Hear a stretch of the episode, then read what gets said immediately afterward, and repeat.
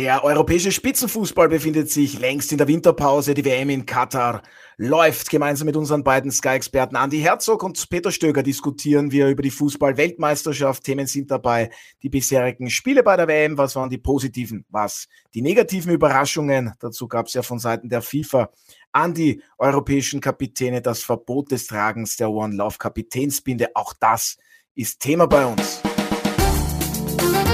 Der Audiobeweis Sky Sport Austria Podcast, Folge 169.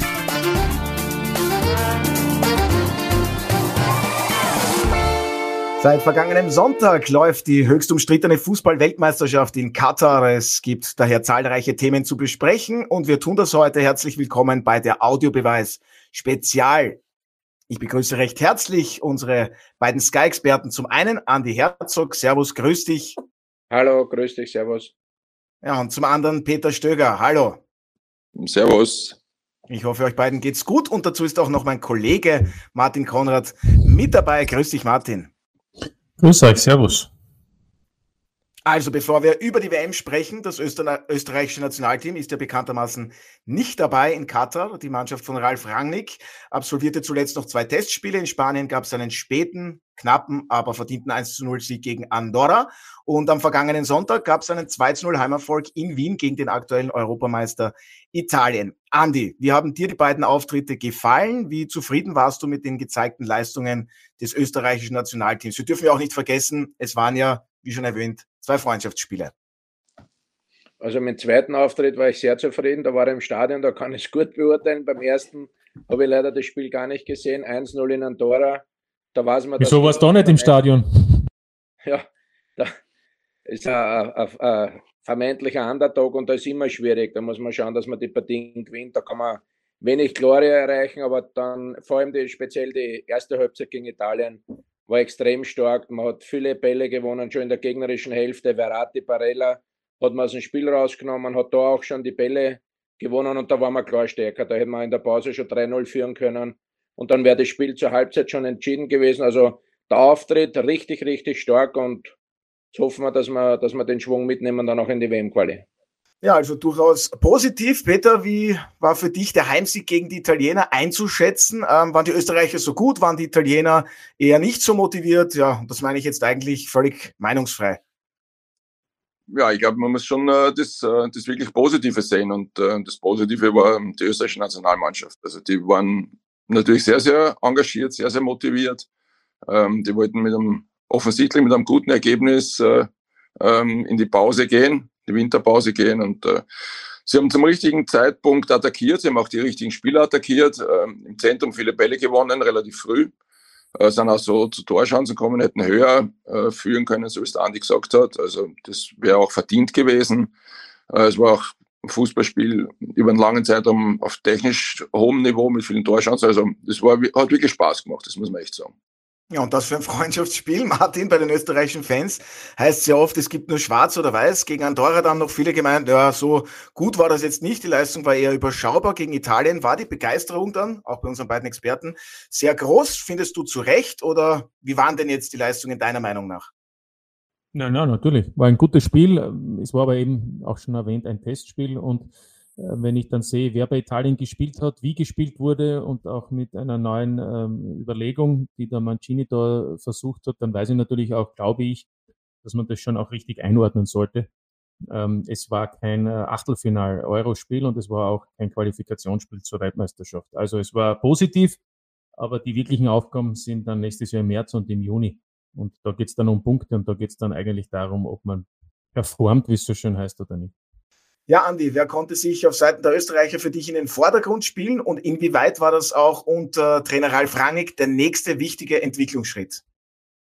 Ich glaube, das schon wichtig ist, auch wenn man sagt, es war nur ein Testspiel, aber trotzdem muss man erst einmal so eine Leistung abrufen, auch gegen, ein, gegen eine Fußballnation, die ja jetzt nicht äh, am letzten äh, das allerletzte gegeben hat, aber trotzdem darf man nicht die, die Leistung schmälern, weil man muss trotzdem erst einmal so eine, eine Performance abliefern können. Ich glaube, dass äh, Baumgartner war Anfang der Rangnick-Ära nicht so bei ihm in der Mannschaft drinnen.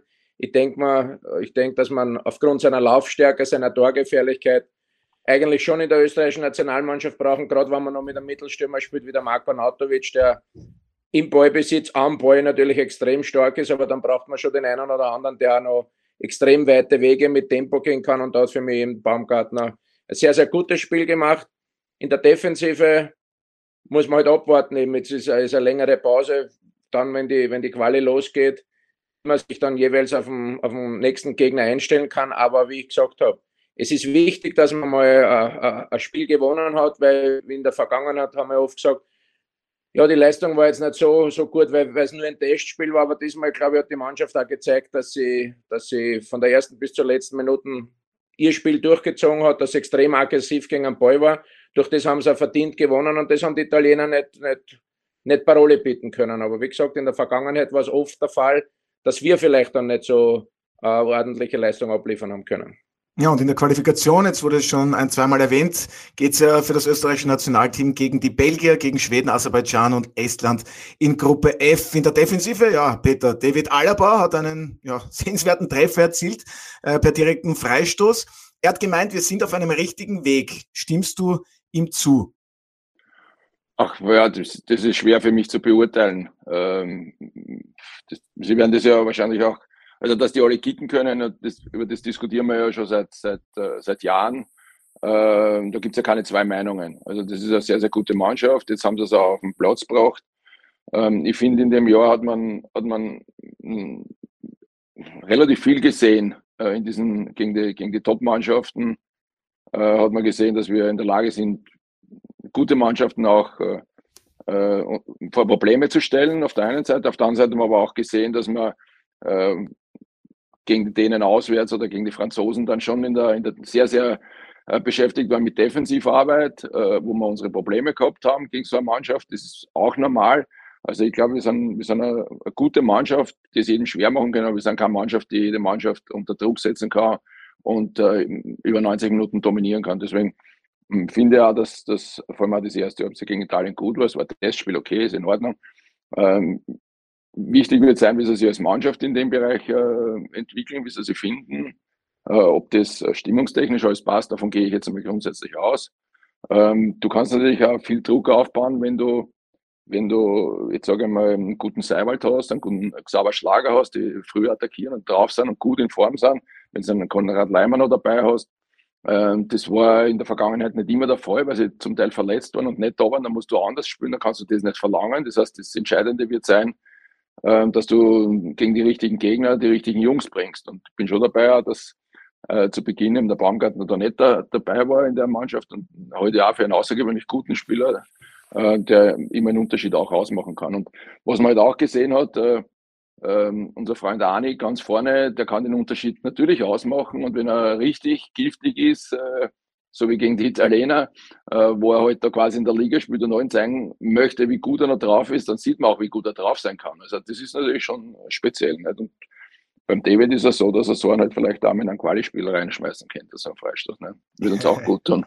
Es wäre auf jeden Fall hilfreich, das war es jetzt einmal äh, zum Sportlichen, was das österreichische Nationalteam betrifft, aber leider, da gibt es ja auch Vorwürfe rund um den ÖFB-Präsidenten Gerd Milletich bezüglich der Inseraten-Affäre. Am 2. Dezember soll in Linz jetzt ein offizielles bzw. ein inoffizielles Meeting stattfinden. Dort soll offen und ehrlich miteinander kommuniziert werden. Alle Infos sollen auf den Tisch kommen. Andi, wie sehr schadet das alles insgesamt dem ÖFB?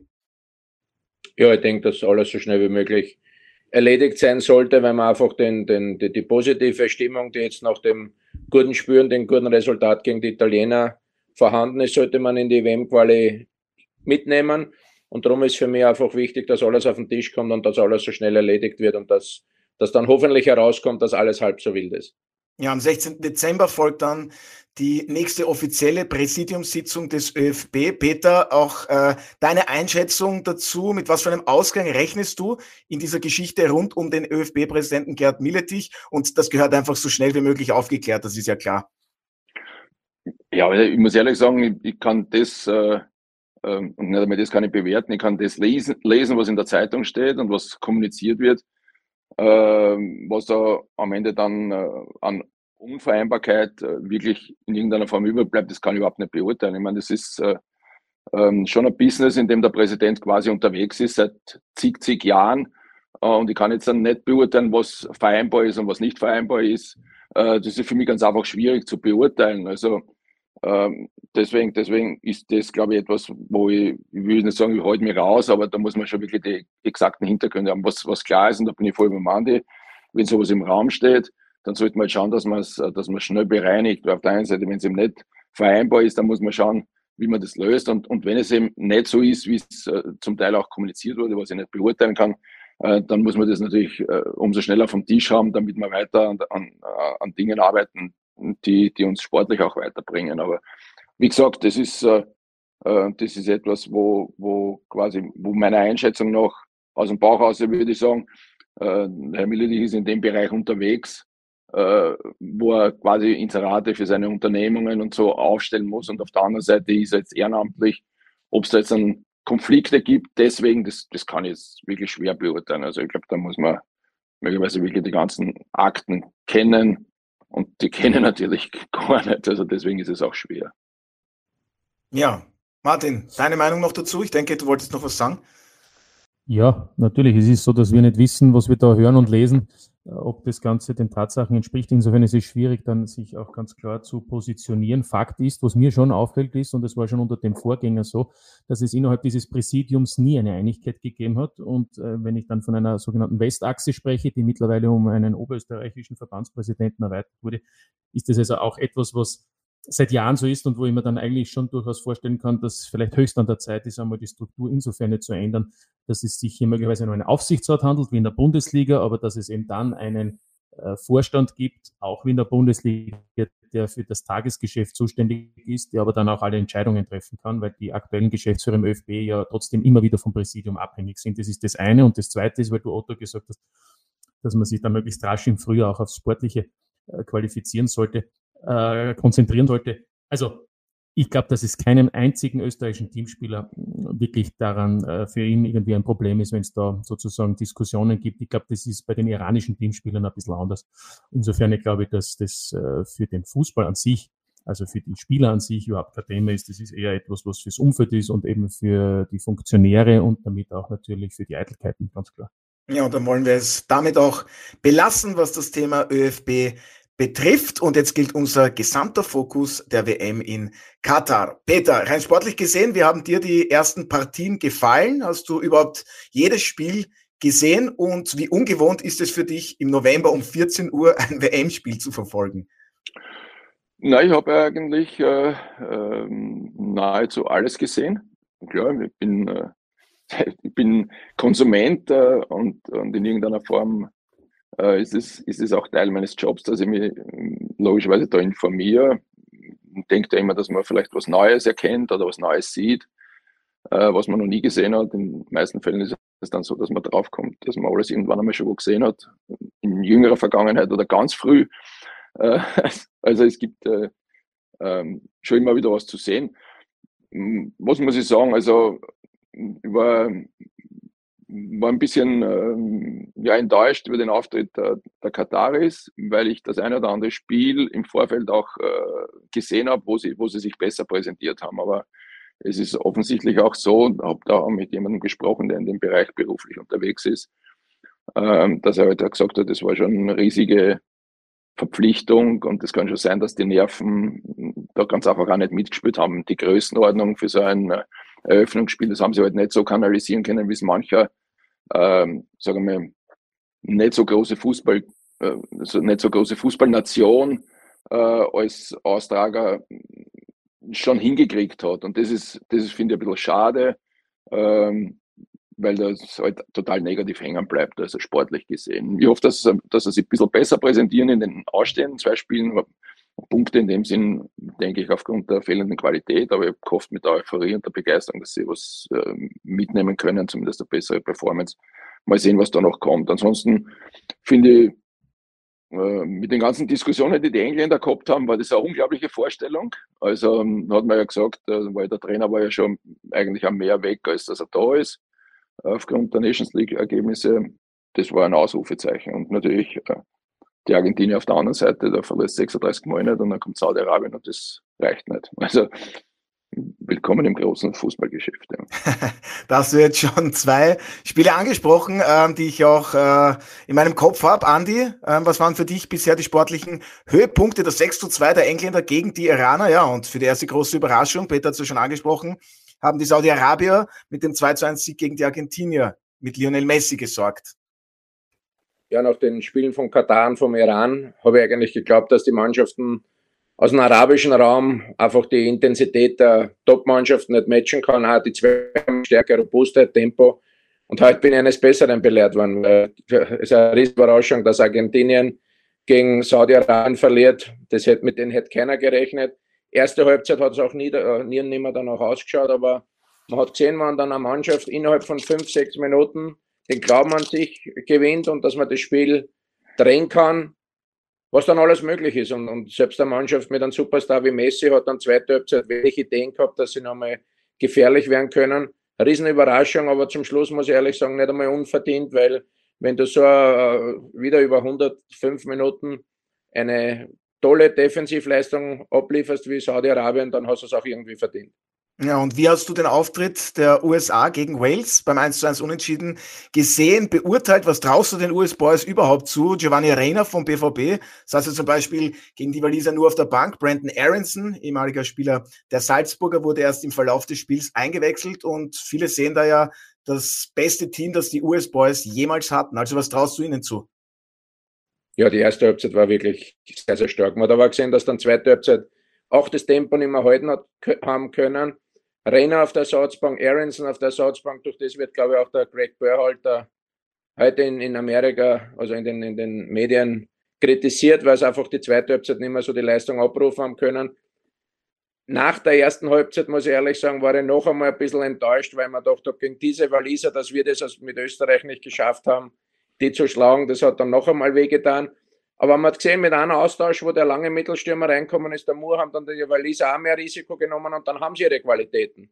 Und haben dann mit, mit, mit Bale, obwohl der relativ wenig fürs Spiel beigetragen hat, haben sie das Spiel noch ausgleichen können. Aber im Endeffekt, glaube ich, haben die Amis den Sieg verschenkt, wenn nach der ersten Halbzeit hätten sie es schon klar machen müssen. Aber wie gesagt, du hast gerade die, die, die Situation erklärt, dass, die, dass viele gesagt haben, es ist die beste amerikanische Mannschaft aller Zeiten. Ich würde sagen, vielleicht die talentierteste, die beste nicht, weil man hat auch in der, den entscheidenden Phasen gesehen in der zweiten Halbzeit, dass dann der eine oder andere Routinier, der dann in gewissen schwierigen Phasen vielleicht ein bisschen das Tempo ausnimmt oder ein bisschen Ruhe reinbringt, das fehlt ihnen. Also wird schwer jetzt in den nächsten Spielen. So, sportlich gesehen, ähm, von den Matches her, Martin, äh, was die Highlights betrifft, ich denke, da stimmst du bei Film zu. Ich möchte auch noch über die längere Nachspielzeit sprechen. Da gibt es teilweise 15 Minuten. Findest du das gut, dass da genauer hingesehen wird? Oder sagst du, naja, teilweise ist das dann schon etwas überzogen? Ja, also die 15 Minuten darf ich nicht exemplarisch nehmen. Da ist ja acht Minuten äh, der Torhüter verarztet worden, äh, der ja. Ja, aber bei Argentinien heute. Ja, wahnsinnigerweise eine Minute der wahnsinnigerweise äh, dann nur eine Minuten versucht hat weiterzuspielen, obwohl er ja völlig benommen war. Also das, das darf man nicht, das darf man, finde ich, nicht als Maßstab nehmen. Der Maßstab ist wahrscheinlich eben diese, diese fünf bis neun Minuten, die da jetzt immer fast durchgehend eigentlich äh, fast angewendet werden. Und vor allem dann, wenn eben Tore fallen. Ich bin etwas verwundert, dass die ein oder anderen Kommentatoren offensichtlich sich nicht so richtig damit befasst haben, denn der Colino hat das ja letzte Woche eigentlich recht deutlich angekündigt. Und man ist ja dann überrascht, wie das irgendwie so, so von allen eigentlich völlig unerwartet gesehen wird. Ähm, Vorbereitung ja, ist alles. Ja, wie soll man das am besten bewerten? Ich finde, wenn man sagt, jeder Torjubel kostet oder jedes Tor kostet eine Minute, dann muss natürlich bei England und Iran, wenn dann in der zweiten Hälfte äh, plötzlich, ich glaube 3-0 ist zur Pause gestanden, vier Tore fallen und dann ist nur das letzte, das achte Tor in der Nachspielzeit gefallen, dann sind es schon einmal vier Minuten, wenn vier Tore fallen. Dann gibt es halt noch zwei, drei Video Assistant Referee ähm, und Überprüfungen. Das ist ja meistens so bei Eckbällen, wenn noch einmal der Corner noch einmal irgendwas vorher angesehen wird, eine Strafraumsituation. Und dann hast du noch Wechsel. Jeder Wechsel sind 30 Sekunden Minimum. Ja, dann kommst du auf das. Also man kann das schon so machen. Die Frage ist nur, äh, wo liegen die Grenzen? Weil dann wird natürlich trotzdem markiert, dann liegt einer auf dem Feld, wie lange warte ich da? Also insgesamt ich halte prinzipiell für eine gute Idee, weil meiner Meinung nach wurde da in letzter Zeit, vor allem in Deutschland und in Österreich, eher sehr, sehr, sehr sparsam, spartanisch damit umgegangen. Äh, die Frage ist nur, wie weit soll man da gehen? Also ich glaube, die, die, goldene Mitte hat man noch nicht gefunden, aber es ist, sind ja noch erst fünf Spiele absolviert, also ist noch ein bisschen was Zeit. Ja, wir befinden uns ja gerade erst am Beginn dieser WM, aber Peter, du hast gesagt, du schaust auch ganz genau hin, ist ja logisch, aber so viele Nachspielzeit hast doch du bei keiner WM noch wahrgenommen. Findest du es gut oder sagst du auch, da muss erst einmal die, die Mitte gefunden werden, auch was vielleicht dann die Admiral-Bundesliga betrifft? Naja, ich glaube, es ist schon so, so wie es der Martin gesagt hat. Also bin ich schon bei ihm. Erstens einmal ist es äh, alles, was kontrolliert wird, äh, hat ja gar nichts mit dem Spiel zu tun. Da reden wir jetzt auch gar nicht von Zeitschinden, sondern das hat jetzt auch mit der Mannschaft nichts zu tun. Das muss nachgespielt werden, wenn es schon kontrolliert wird.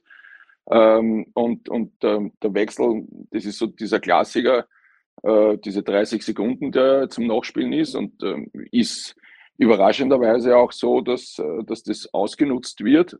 Und dann ist es auch zum Nachspielen und, und ich, ich finde halt, ähm, dass man dem ganzen äh, Zeitspiel so schon eine Regel vorschieben kann und da braucht sich dann auch keiner beschweren, äh, dass es dann immer sechs, sieben, acht Minuten gibt. Also das, ich finde, das ist ein relativ einfaches Rechenbeispiel, ungefähr. Äh, und bei uns wird es halt eher nach unten nivelliert und jetzt ist es halt einmal so, und das, wie gesagt, es wurde angekündigt, dass sie auf das schauen. Ich sehe ja vielleicht ein bisschen im oberen Bereich noch angesiedelt, wo man wirklich nahezu jede Sekunde von dem mit einrechnen ich finde es vollkommen okay. Also nochmal, das ist äh, dieses Zeitspiel, äh, das, äh, das geht mir sowieso am Geist und, und vielleicht wird äh, dem da ganz einfach ein bisschen Einkehr gegeben, indem halt nicht wegen, wegen jeder Berührung dann einer liegen bleibt und wieder, wieder die, die, die Ärzte reinkommen müssen, wo gar nichts ist. Äh, und auf der anderen Seite, die ganz langen Sachen waren ja wirklich auch so, äh, wo ja zwar wirklich richtig äh, zusammengelaufen sind in den zwei Spielen und ihm die fünf Minuten gegeben, deswegen ist es extrem geworden. Aber ich glaube, es wird sich einpendeln, es wird trotzdem mehr sein, als wir in unserer Liga kennen und ich finde das eigentlich gut. Ja, und beim WRC gab es ja auch schon Aufregung, äh, wenn wir zurückdenken an die Admiral Bundesliga, dass bei einer Unterbrechung da nicht so lange nachgespielt wurde. Ich denke, das wird dann im Frühjahr vielleicht sich etwas anders gestalten. Jetzt haben wir aber schon gehört, ähm, im Spiel der Iraner gegen die Engländer gab es diesen Zusammenprall und die Iraner haben in diesem Spiel dann sechsmal gewechselt. Möglich ist das seit dieser WM und zwar bei einer Kopfverletzung. Andi, findest du das insgesamt eine gute Sache, dass da ein Wechsel noch dazukommt? Ja, dann, da haben sich sicher alle verantwortlichen Leute äh, viele Überlegungen gemacht. Ich glaube, das kommt aus Amerika, aus Amerika. Beim American Football und auch jetzt im Fußball nimmt es immer mehr äh, Oberhand, dass einfach bei Kopfverletzungen extrem aufgepasst wird. Und das ist auch höchste Zeit, weil doch immer wieder schwerere Verletzungen passieren. Und wenn dann eben die Möglichkeit besteht, dass da zusätzlich noch ein Spieler getauscht werden kann, finde ich das okay. Ich hoffe aber, dass nicht die eine oder andere Mannschaft dann vielleicht irgendwas vortäuscht und da einfach nur wieder einen sechsten Wechsel irgendwie zwingen will oder, oder, oder kann. Da muss man dann auch richtig drauf aufpassen. Ja, da gibt es auch einen ja unabhängigen unabhängig Arzt. von der FIFA, genau, der das sozusagen genau. bestätigen muss. Also man kann da nichts, nichts erfinden. Die Frage ist natürlich auch da, wo ist wieder die Grenze? Wenn sich einer das, das, das Schienbein bricht, sollte man eigentlich auch noch zusätzlich wechseln können, möchte ich jetzt einmal sagen. Ich weiß es nicht, wie weit halt da eben die, die medizinische sozusagen Argumentation ist, die so etwas zulässt oder nicht. Ja, das ist die Frage, Martin. Ich wollte auch bei dir nachfragen, weil du es eben auch völlig äh, richtigerweise erwähnt hast. Der iranische Torhüter wollte ja zunächst weiterspielen und dann stellt sich äh, nicht nur für mich auch immer diese Frage, Andi hat es richtig angesprochen, das kommt auch aus dem amerikanischen, äh, bei etwaigen Gehirnerschütterungen, dass ein unabhängiger Arzt die Situation abklärt. Der iranische Torhüter der hat angedeutet, nein, nein, es geht weiter. Eine Minute später ist er dann auf den Boden äh, gegangen und hat gesagt, gut, es geht jetzt doch nicht. Äh, wie sehr gilt es noch, diese Abfolge zu verschärfen, verständlicher und auch nachvollziehbarer zu gestalten, Martin? Das ist der Punkt. Ich glaube, aber es ist ja nicht zum ersten Mal, dass Weltmeisterschaften eben der Ansatz sind oder der Beginn sind für die ein oder andere Regelverfeinerung. Ja, wir hatten ja schon viele Punkte, nicht nur Golden Goal und Silver Goal, sondern eben auch äh, genau in diesen Bereichen Mindestnachspielzeit, jetzt wird die noch länger und noch exakter angegeben äh, oder noch, noch, noch großzügiger aus äh, sozusagen angesehen beziehungsweise auch angewendet. Und auch diese Geschichte mit den Wechselbedingungen. Also ich glaube, es ist, es ist natürlich immer auch etwas, wo, wo man, glaube ich, auch in der Praxis dann erst erkennt, wo es geht. Fakt ist auch, das Schöne an dem Fußballspiel, so wie wir, wir sind alle schon ein bisschen ältere Semester, der Andi, der Peter und ich, wie wir begonnen haben, das Schöne am Fußball war, und ich glaube, das ist auch der Grund des Erfolges auf dem gesamten Planeten, dass dieses Spiel relativ einfach ist. Ja? Wir haben da irgendwie zwei Pullover hingelegt und dann Ball hast braucht. Und, und wenn du auf der anderen Seite auch noch zwei Pullover gehabt hast, hast zwei Tore gehabt, dann hast ein bisschen auf der Wiese kicken können. Es wird halt immer komplizierter und das kann dann niemand mehr anwenden im Amateurbereich, weil um, um die Verlängerung, äh, um, die, um die Nachspielzeit zu messen, das macht übrigens der vierte offizielle, der muss schauen, wie lang diese Unterbrechungen sind, weil ja der Hauptschiedsrichter gar nicht die den Kopf dafür hat, dass er auch noch auf die Uhr die ganze Zeit schaut, dann muss ich schauen, dass er jedem da richtig verwarnt oder nicht und dass das Spiel unter Kontrolle ist. Das ist ja in der Praxis im Amateurbereich nicht durchführbar. Und genauso ist es mit Verletzungen. Ein unparteiischer Arzt soll sozusagen auch noch entscheiden. Das ist selbst für, Bund, für die Bundesliga und für Ligen wie Österreich schwierig und wir gehören zu den Top 10, Top 15 Ligen in Europa. Also ich will damit nur sagen, bei einer WM kann man bei 64 Spielen vieles machen, auch bei einer Euro. Aber ob das dann so praxistauglich ist für, für alle anderen Ligen und vom Amateurbereich spreche ich gar nicht, da habe ich meine Zweifel.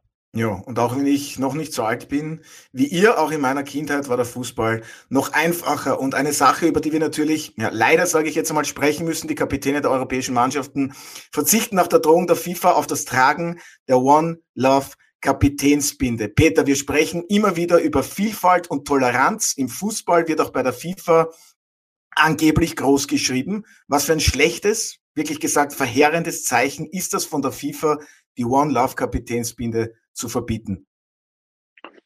Also, also das Tragen. Ja, ja, das ist vollkommen, vollkommen sinnlos. Ne? Aber äh, es ist, äh, es ist halt, äh, wir, wir, wir regen uns über viele Dinge auf, dass in Katar diese Weltmeisterschaft nicht stattfinden sollte weil es äh, Verletzungen gibt gegen verschiedenst, in verschiedensten Bereichen, äh, wie wir unsere Kultur uns halt vorstellen und deswegen sollte das dort nicht stattfinden. Äh, ich kann da sagen, genau aus dem Grund, dass man das öffentlich macht und dass man vielleicht eine Diskussion hat und dass man vielleicht was aufbricht und vielleicht was verändert, äh, kann man es dort spielen. Ähm, meine Problematik mit der ganzen Thematik ist, ich bin so lange im Sport dabei und es ist immer verbindend in irgendeiner Form, so wie der Martin es sagt. Äh, bei allen Diskussionen ist der Sport etwas, was Menschen zusammenbringt und alle haben dieselben Regeln, auch wenn sie komplizierter werden. Auf der ganzen Welt sind die Fußballregeln gleich.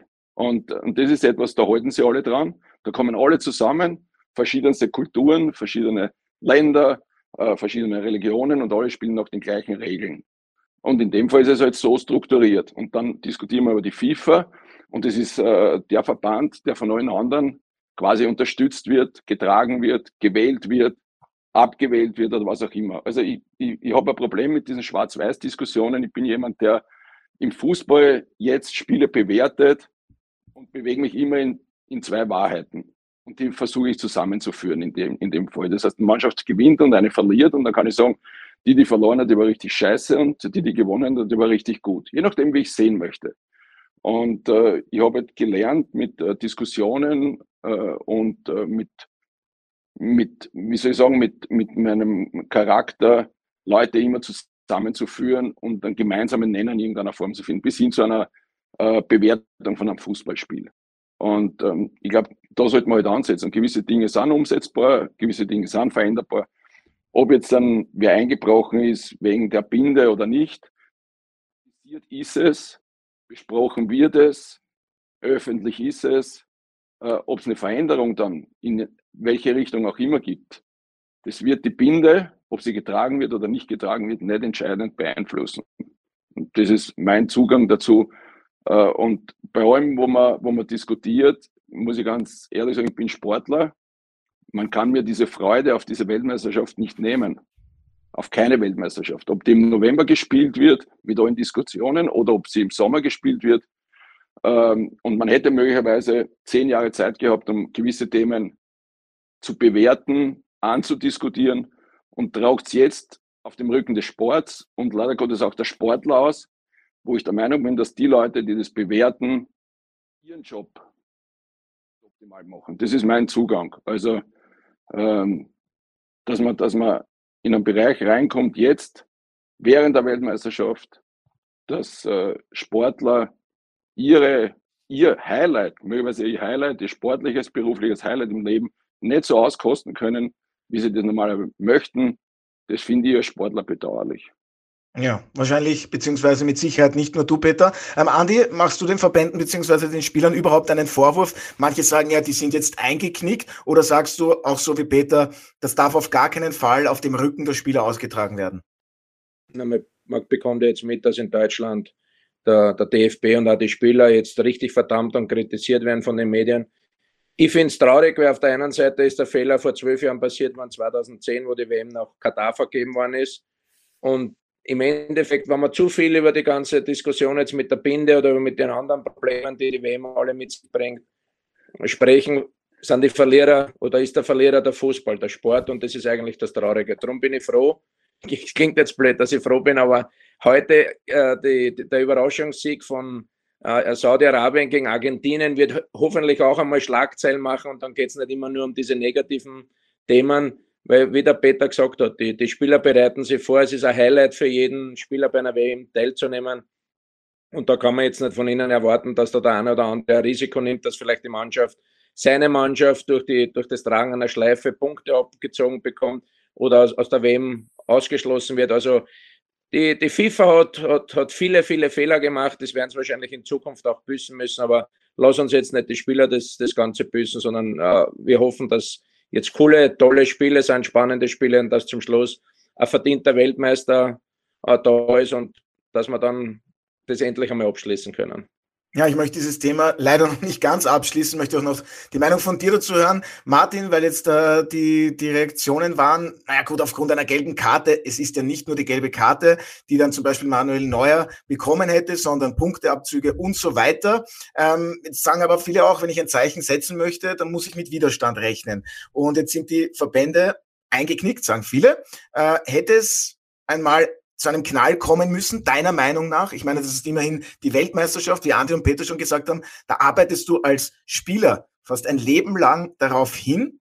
Ähm, wie siehst du diese Thematik und Problematik? Ich denke, es redet sich dann auch immer leichter, wenn wir hier zu Hause vor dem Laptop sitzen und diskutieren. Ja, das ist sowieso am einfachsten. Aber über die Ausrichtung Katar, Weltmeisterschaft, Russland vor vier Jahren und so, das haben wir jetzt schon öfter besprochen. Und da, da, da, gab es genug Zeit und hätte es genug Zeit gegeben, um das vielleicht rechtzeitig auch anders äh, ja, zu entscheiden, beziehungsweise man hat es ja dann auch noch einmal kurz versucht, aber vor sieben, acht Jahren hat man dann innerhalb der FIFA gesagt, da hätte man rechtliche äh, Probleme und Umständen bekommen, dass man es nach einem Zuschlag dann noch einmal aberkennt.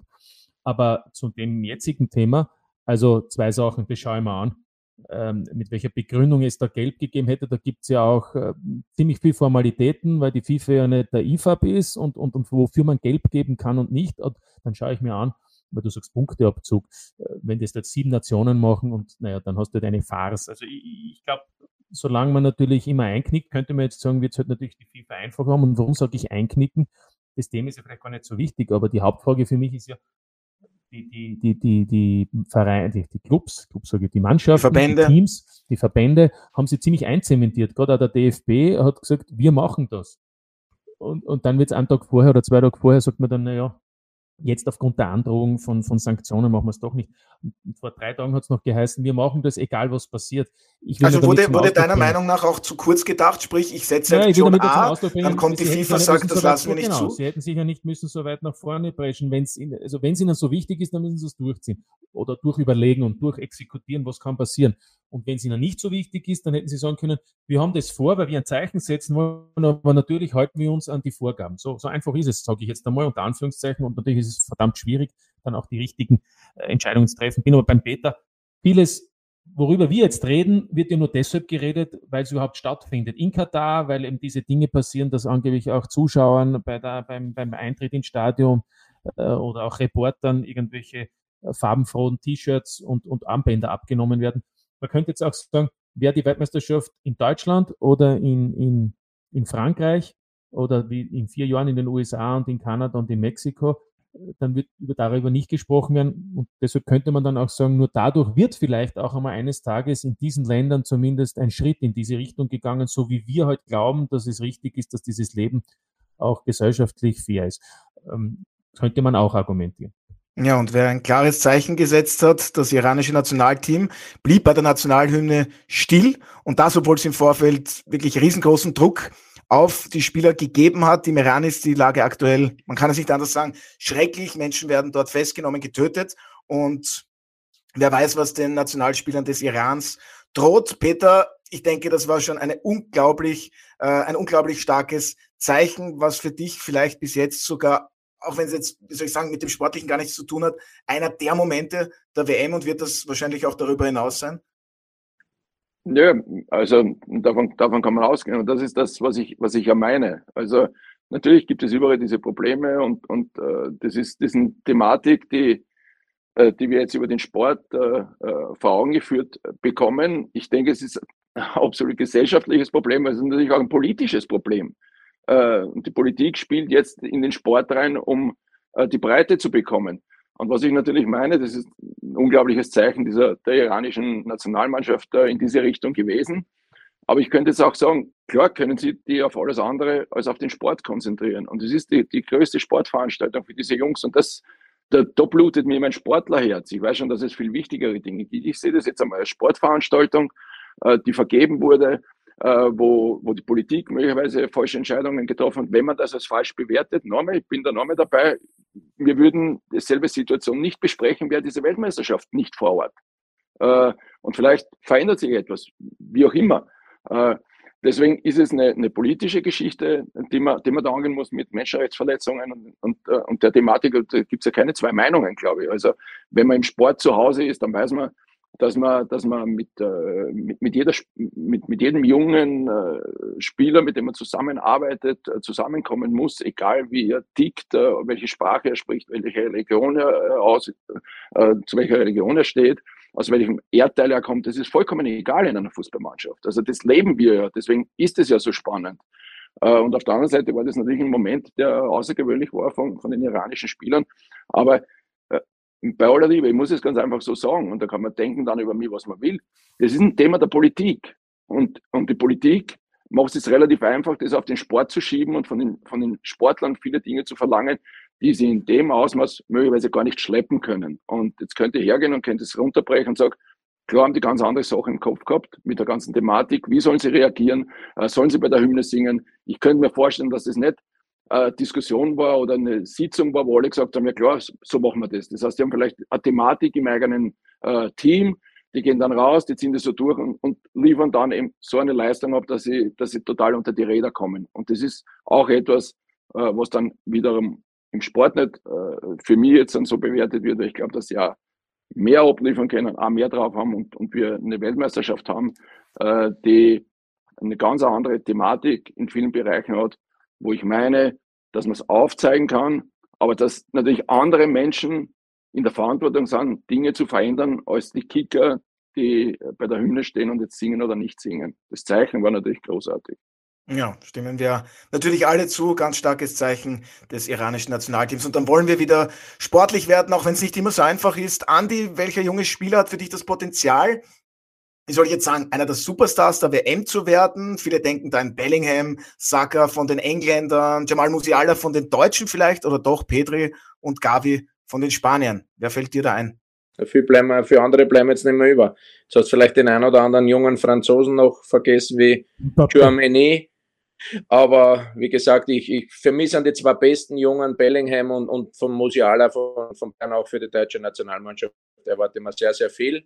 Ich hoffe natürlich, dass dann der eine oder andere Junge äh, auch bei einer WM dann sein Potenzial abrufen kann. Jetzt in der, in der Gruppenphase ist es so ein bisschen ein, ein Kennenlernen der großen Weltbühne, aber dann bei den, bei den K.O.-Spielen, wo es dann wirklich uh, um alles geht, wenn du dann uh, richtig abliefern kannst und vielleicht entscheidende Dinge machen kannst, das ist dann wahrscheinlich auch so der, der internationale Start für eine Weltkarriere. Und dass die zwei Jungen, die ich jetzt besprochen habe, dass die schon in Deutschland aller Munde sind, weil sie extrem gut sind, ist klar, aber eine, eine große WM wäre halt dann auch auf ganzheitlich gesehen dann im internationalen Bereich der Startschuss. Und ich glaube, die zwei kann man sowieso nicht aufhalten. Ja, Peter, wen hast du da auf deiner Liste? Vielleicht auch einen Cody Chakpo von den Niederlanden? Also ich, ich glaube, es, äh, äh, die Namen, die du gesagt hast, äh, da wird es da wird's am Ende des Tages schon einer sein. Das Spannende ist, ob, ob äh, ob einer von den Youngsters wirklich so in Richtung Spieler des Turniers gehen kann oder ob es irgendeiner von den alten Säcken dann doch noch wird. Mal schauen. Haben wir ja ein paar ganz gute äh, Spieler dabei, die, die schon ein paar Jahre mehr am Buckel haben.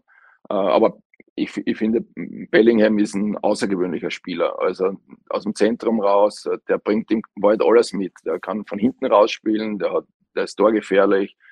äh, der Tempo, der hat ganz einfach alles, Spielintelligenz und äh, das ist ja jetzt schon Dreh- und Angelpunkt auch in Deutschland bei, dem, bei Dortmund. Und, also ich glaube, dass, dass der durch die Decke gehen könnte. Ähm, aber wie gesagt, das hängt ja auch davon ab, wie die Mannschaft dann am Ende performt. Das kommt ja auch noch dazu. Also einer alleine von denen, die du gesagt hast, wissen wir, dass die überragend sind. Es wird auch darauf ankommen, wie die Mannschaft dann abliefert, weil da stehst du halt dann auch mehr im Rampenlicht. Sehr klar. Ja. Du hast ja auch lange Zeit in Deutschland gearbeitet, wissen wir, auch beim BVB. Einen Jude Bellingham hättest du wahrscheinlich auch damals gerne gehabt. Ähm, was traust ja. du den Deutschen zu? Ja, kann ich, kann ich mir vorstellen. Einen richtigen Mittelstürmer, also jetzt abgesehen von Niklas Füllkrug, gibt's ja nicht. Braucht es diesen überhaupt bei den Deutschen oder lösen das dann äh, Leroy Sané, Serge Gnabry, Jamal Musiala und vielleicht auch Mario Götze? Werden sie müssen, ja. Werden sie müssen in irgendeiner Form. Ähm, aber du hast jetzt auch die Offensivreihe äh, der Deutschen gesagt. Also die hat ja kaum jemand äh, am, am, Schirm, dass sie ganz dabei sein könnten. Selbst in Deutschland ist ja die, die Zuversicht relativ überschaubar. Äh, Frage wird sein, in meiner Einschätzung haben sie hinten noch äh, natürlich einen sehr, sehr guten Torhüter noch. Die Frage wird eher sein, ähm, wie viele, in meiner Einschätzung, das ist meine Einschätzung, ähm, wie viel ähm, kann die Offensivreihe der Deutschen äh, wettmachen von dem, wo ich glaube, dass sie im Defensivbereich äh, nicht optimal aufgestellt sind. Also das würde ich eher sehen. Also im, im Offensivbereich sind sie, sind sie richtig spannender. Äh, sie haben keinen richtigen Neuner. Füllkrug ist, ist da, es ist eine Option, finde ich super, dass er mitnimmt, weil manchmal für diese vier Wochen ist es eben auch wichtig, das Momentum auszunutzen. Nicht, wer hat mir was gebracht in den letzten sechs Jahren, äh, sondern wer ist jetzt richtig gut da. Deswegen ist eben Füllkrug dabei, deswegen ist eben Götze dabei, weil sie jetzt richtig gut sind und es wäre ähm, ganz auch ein Fehler, diese Jungs, die top drauf sind, nicht mitzunehmen. Aber wie gesagt, im Offensivbereich ähm, sind die Deutschen super aufgestellt, finde ich. Wir haben einen Müller dabei, der unglaubliche Erfahrung hat und immer abliefert, wenn es notwendig ist, auch wenn es eine Zeit lang raus war.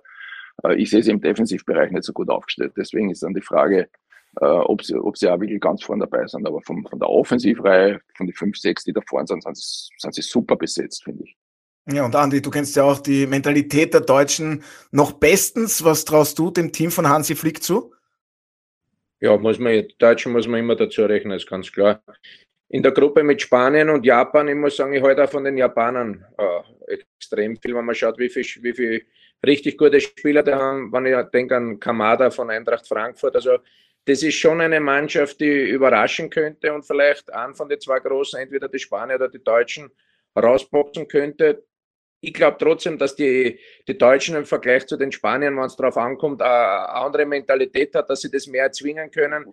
Die Spanier mit ihrer spielerischen Philosophie seit Ewigkeiten haben jetzt nicht diese, diese extreme Qualität noch mit, in, wie ich es gehabt habe mit Iniesta und Xavi, wo sie Europameister waren, Weltmeister waren, wo sie quasi nicht zum Bezwingen waren. Sie sind wieder eine gute Mannschaft, aber es könnte, glaube ich, für sie in der Gruppenphase eng werden. Ja, Martin, jetzt haben wir noch gar nicht gesprochen über die Brasilianer und den amtierenden Weltmeister. Die Franzosen, jetzt sagen manche, ja, da fehlt aber der Weltfußballer des Jahres, Karim Benzema. Dazu fehlt dann auch noch ein Kanté zum Beispiel. Da sind wir dann wieder bei Verletzungen, Überbelastungen. Aber was traust du den Franzosen und den Brasilianern zu?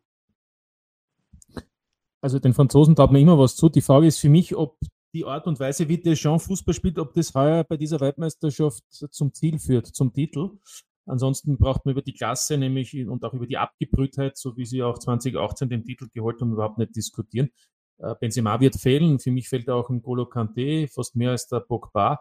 Ähm, ich glaube trotzdem, dass Frankreich äh, die Chancen hat, wenn man aber auch anschaut, dass eben auf dem, äh, auf, auf dem Arm, wo die Brasilianer sind, also von E bis H, finde ich ja, sind die besseren Teams und die sich sozusagen vorher schon gegenseitig aus dem Rennen schießen. Dann bin ich gespannt, wie es eben auch den Deutschen geht, aber auch den Brasilianern, denen ich alles zutraue. Im Übrigen, Vini Junior ist für mich einer, der gehört in die Reihe, die du noch nicht genannt hast. Mhm.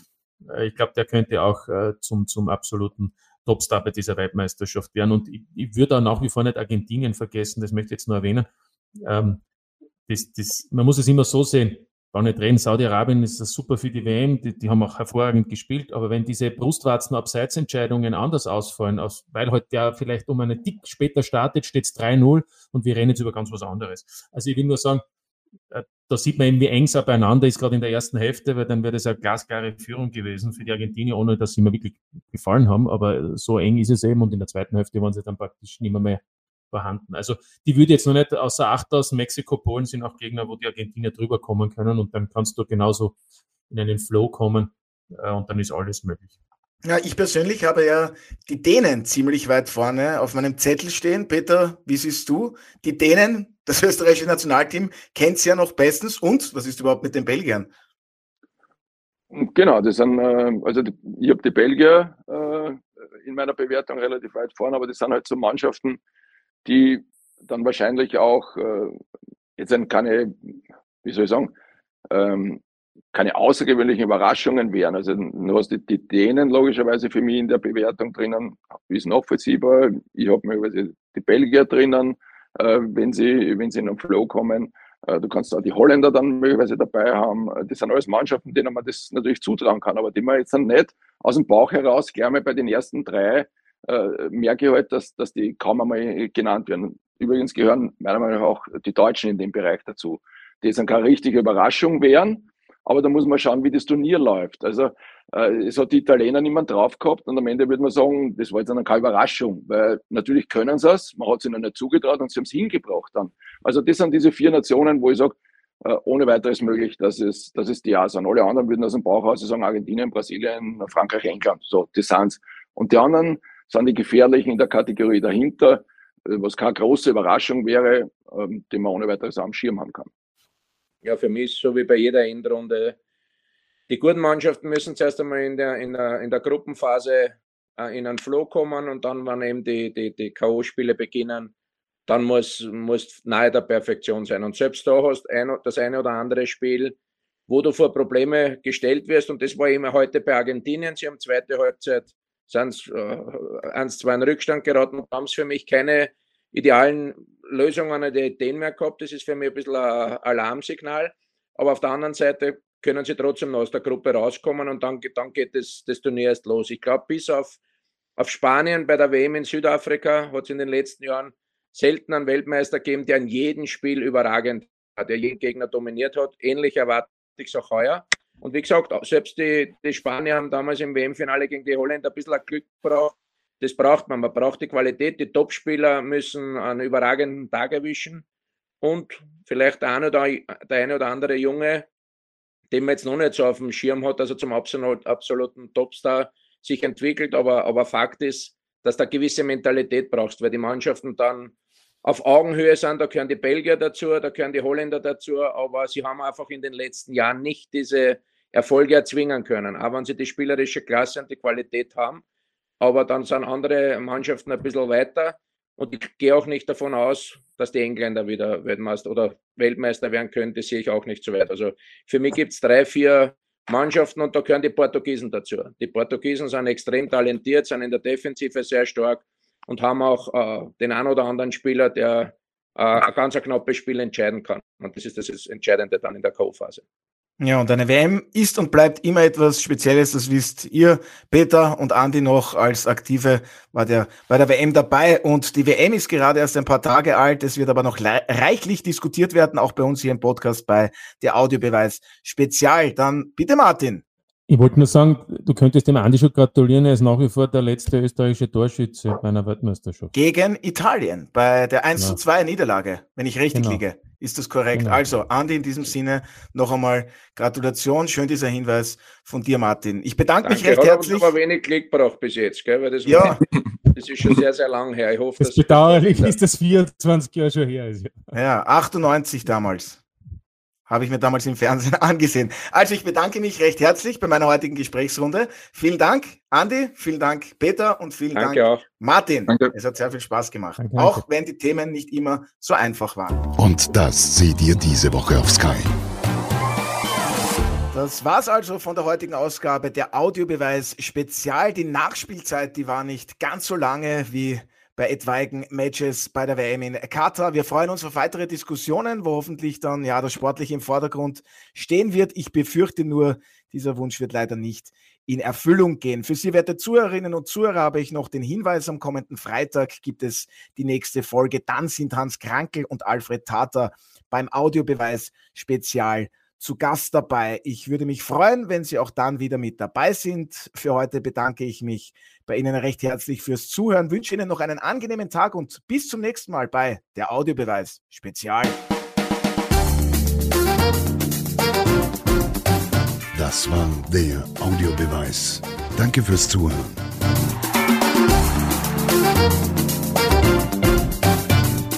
Hört auch das nächste Mal wieder rein.